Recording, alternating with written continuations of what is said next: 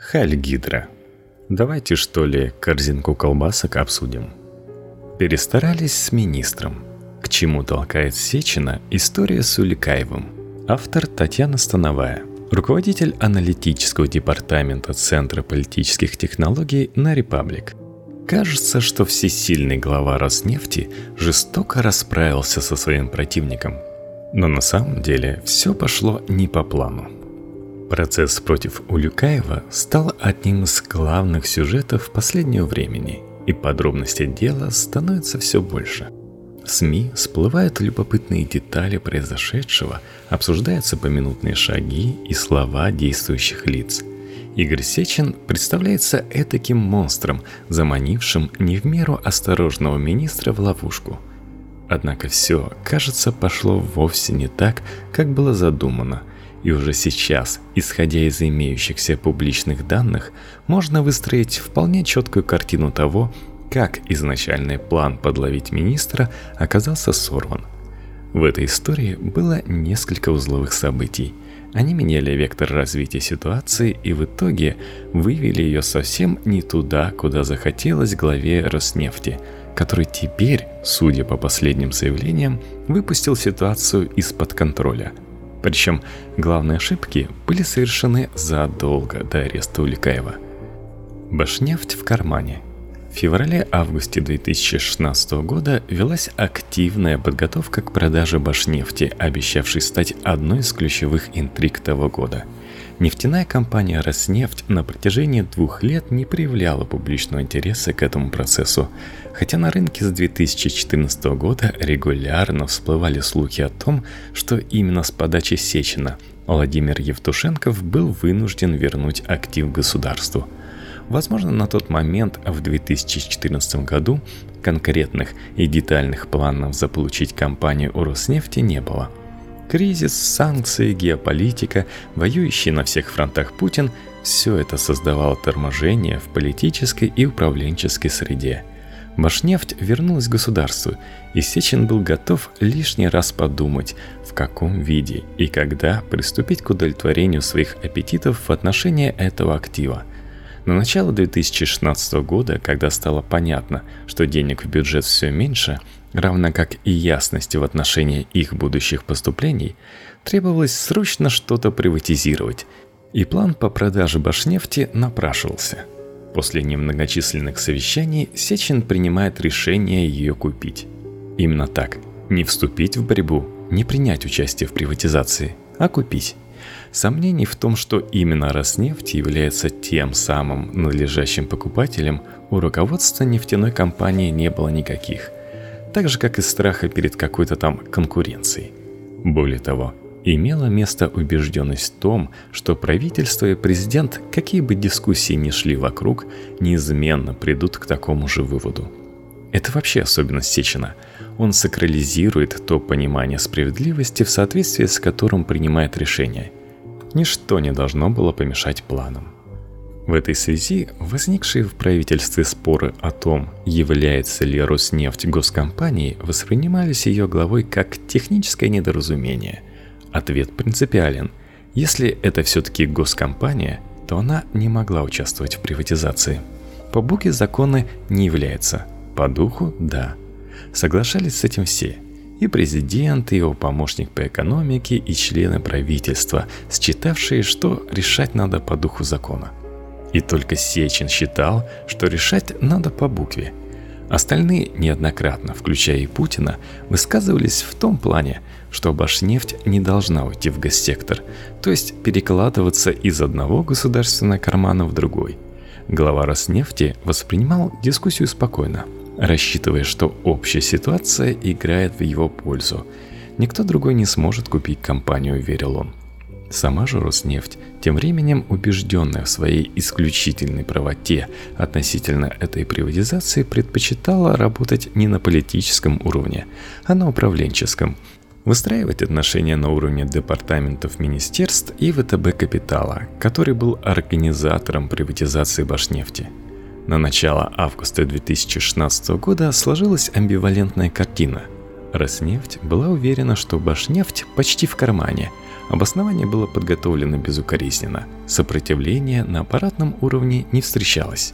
В то же время на политическом уровне в правительстве и Кремле, напротив, склонялись к тому, чтобы компании Сечина Башнефть не продавать.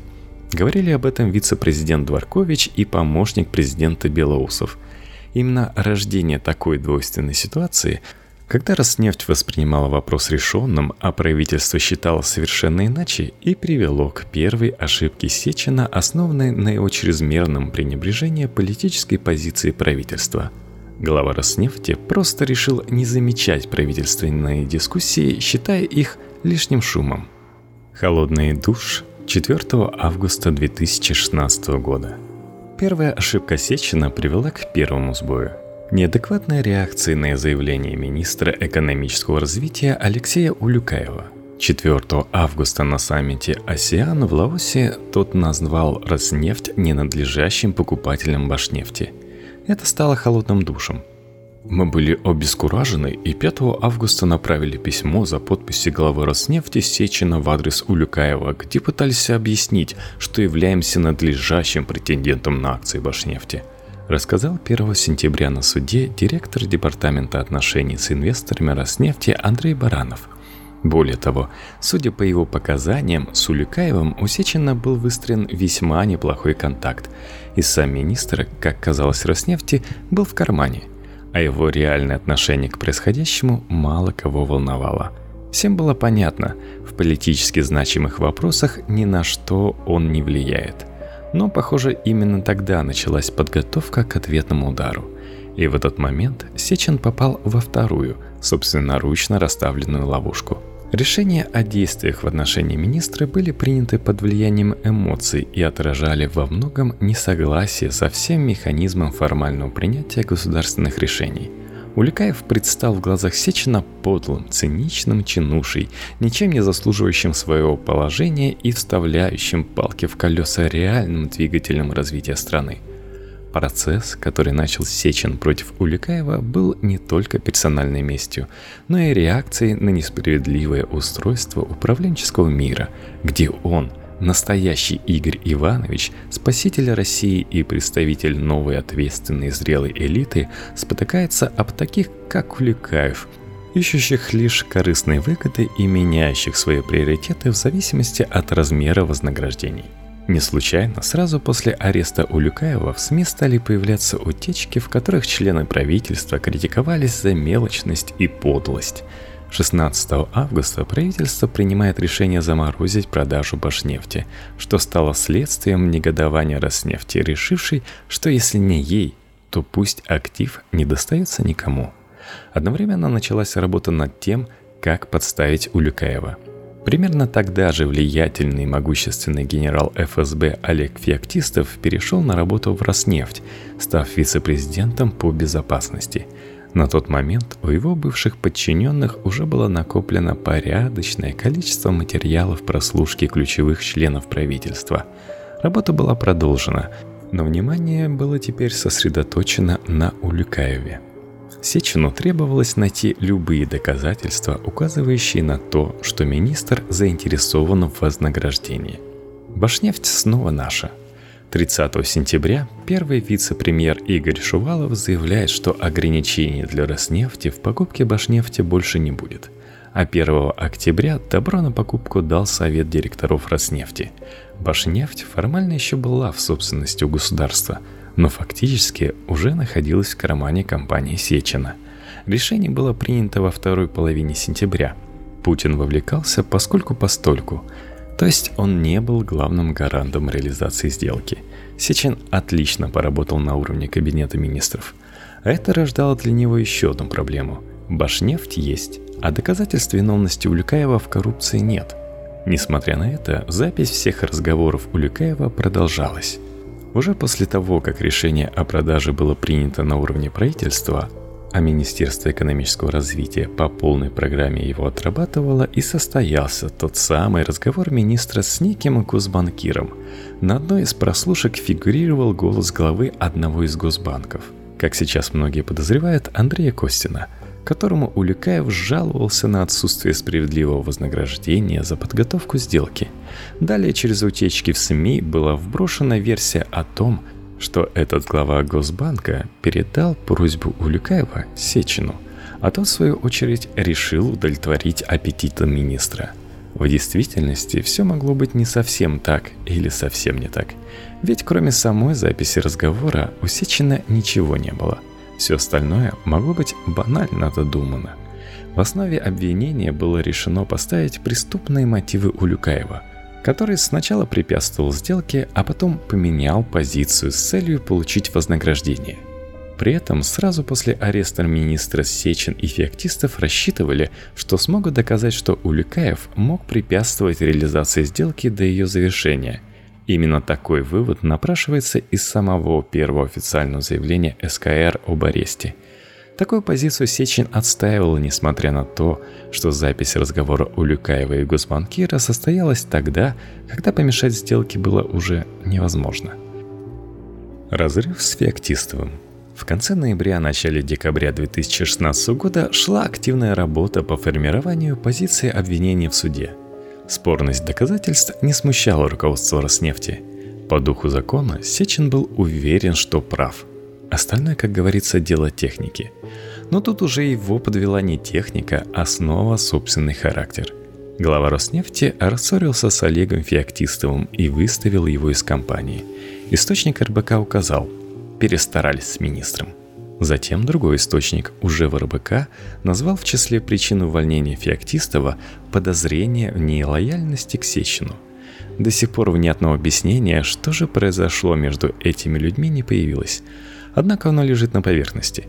Глава Роснефти был заинтересован в продвижении более жесткой версии обвинения, несмотря на спорность доказательств. Феоктистов же не проявил достаточного профессионального рвения, чем и вызвал недовольство, а точнее подозрение в нелояльности. Генерал был уволен из компании, полноценно вернуться в ФСБ ему не удалось. Именно уход Феоктистова стал сильнейшим ударом по судебным перспективам дела против Улюкаева. В итоге в августе обвинение представило сильно победневшую версию.